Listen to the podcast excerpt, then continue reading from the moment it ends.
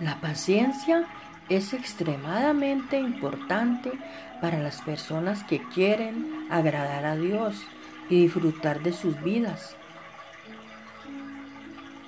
Si somos impacientes, las situaciones que nos encontramos en la vida seguramente nos harán reaccionar emocionalmente.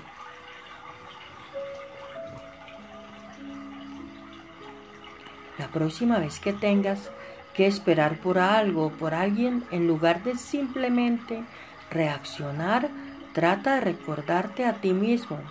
Enfadarte no hará que esto vaya más rápido, así que también podrías disfrutar la espera. Luego tal vez di en voz alta, estoy desarrollando paciencia mientras espero, así que estoy agradecido en esta situación. Si, haces eso, estarás actuando según Dios en lugar de reaccionar a las circunstancias desagradables. Recuerda, la paciencia es un fruto de Dios o que Dios quiere desarrollar en tu vida, nuestra vida.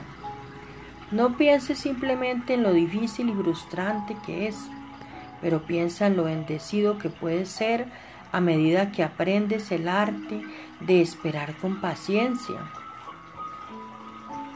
Por favor, repite conmigo.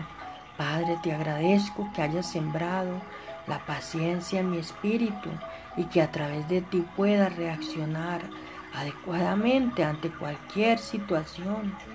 Ayúdame hoy y todos los días a ejercitar la paciencia en todas las cosas